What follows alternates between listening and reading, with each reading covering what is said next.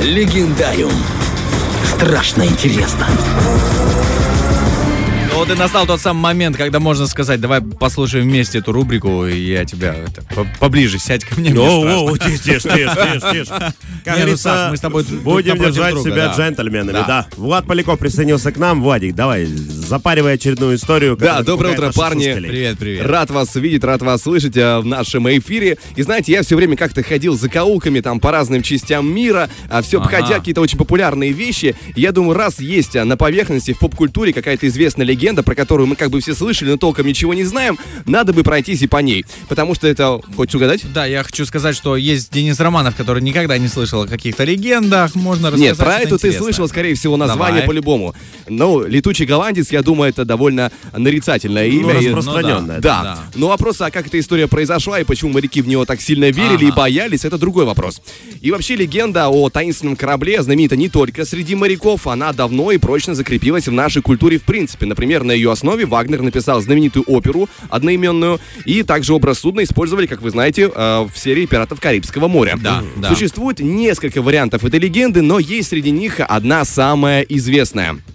Итак, у нас 17 век. Корабль «Летучий голландец» принадлежал голландской компании, а перевозили на ней самые разные товары. Там шелк, специи, краску, ну то, что надо было. А капитаном судна был человек по имени Хендрик э, Ван дер Декен, совершивший множество успешных рейсов.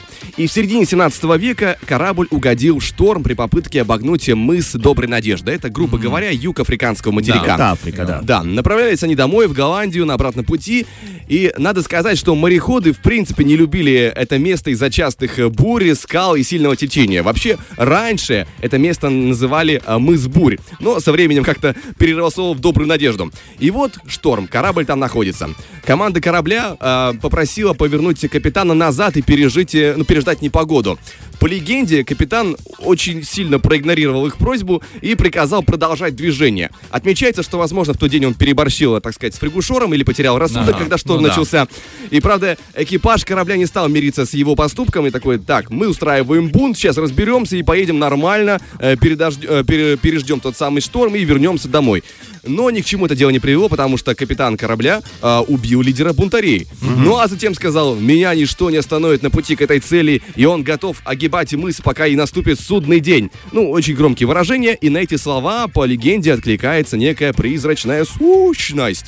Она уточнила... Типа, я тебе сейчас дам судный Да, день, да, да. Она уточнила у капитана, действительно ли тот готов э, вечно плыть на корабле. Ну, то есть... э, он, э, Вечно ли ты готов плыть на корабле? Ну, знаешь, как так, наверное, голос. Или наоборот, знаешь, очень... Вечно ли ты готов плыть? Ну, мало ли, какой там голос верховной сущности, да. Тем не менее, капитан Вандердекен подтверждает свои слова. При, этом, э, как полагается, капитану нагрубил привидению, что неудивительно. Я тебе обогну твой мыс. Да, Да, да. И после этого корабль был проклят, и его поглотил шторм. С тех пор призрак судна с командой скелетов на борту плавает по морям всего мира без возможности пристать к берегу. Правда, здесь э, на развилке есть и другая версия, мол, не призрак к нему пришел, а другая сущность, дьявол сам. И он также проклял корабль, но дал а, моряку возможность снять его. Для этого Вандердекину нужно было всего лишь заслужить любовь достойной женщины. Правда, шанс сделать это появлялся у этого моряка невезучего раз в 7 лет. Тогда он мог выйти на сушу и попытать счастье. Ну, легенда легендой, тем не менее, были попытки а, найти отголоски ее в реальности, так поискать прототип. И вот говорят, что как раз-таки в 17 веке жил некий капитан Бернард Фокке, который работал на голландскую компанию, которую мы уже упоминали. Он прославился тем, что пересекал расстояние между Голландией и одним из островов Индонезии, остров Ява, если не ошибаюсь, Да, за кратчайшие сроки, три с небольшим месяца. А вы просто прикиньте это расстояние на карте. Из-за этого некоторые начали подозревать, что капитан заключил сделку с дьяволом. Ну вот, в принципе, и походу это максимум был э, того, что смогли найти от- по отголоскам в реальности. Средневековье, ребят. Все, все, что не объяснялось наукой, говорили, это дьявол. Не, ну 17 век это уже Ну, новое, э, ну, новое в любом время, случае, да. да, да, да. А, Правда, легенда прочно засела в головах э, моряков, и некоторые, говорят, видели тот самый летучий голландец. В основном это происходило а, в промежутке между 18 и 20 веках. Первое упоминание призрачного судна зафиксировано в 1790 го- э, году, где рассказывают, что легендарный корабль увидели моряки во время ненастной погоды. Но более подробный а, рассказ о встрече с этим летучим голландцем был обнаружен а, в судовом журнале корабля, на котором в конце 19 века совершал свое кругосветное путешествие будущий король Великобритании Георг V вместе со своим братом. И эта самая э, сомнительная встреча состоялась около Австралии, и корабль-призрак был замечен ими в 4 утра. И вот часть текста из бортового журнала мы увидели странное ярко-красное свечение словно корабля-призрака. В нем отчетливо виднелись мачты, рангоуты и паруса брига, находившегося в 200 ярдах от нас. Но когда мы подходили э, ближе, то не увидели ни намека на замеченный корабль, хотя ночь была ясной, а море спокойным.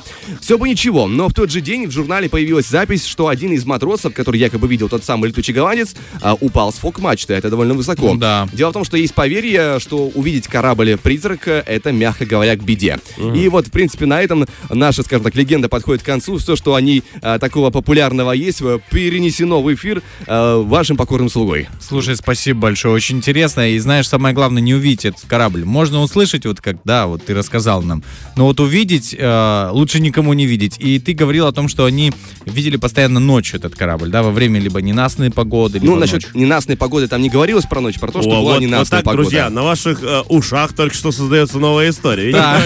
Леня послушал, говорит, ну, во время ненастной погоды, Да, говорит, ненастная при погода. минус пяти видели этот корабль. Да, Поэтому минус будьте 5, аккуратны. и влажность, когда достигла 83%. Просто очень интересно, что ночью, возможно, они просто не выспались, или там их так раскачало, Слушай, что... мне кажется, какая-то таинственная история сейчас скрывается за рассказом Дениса.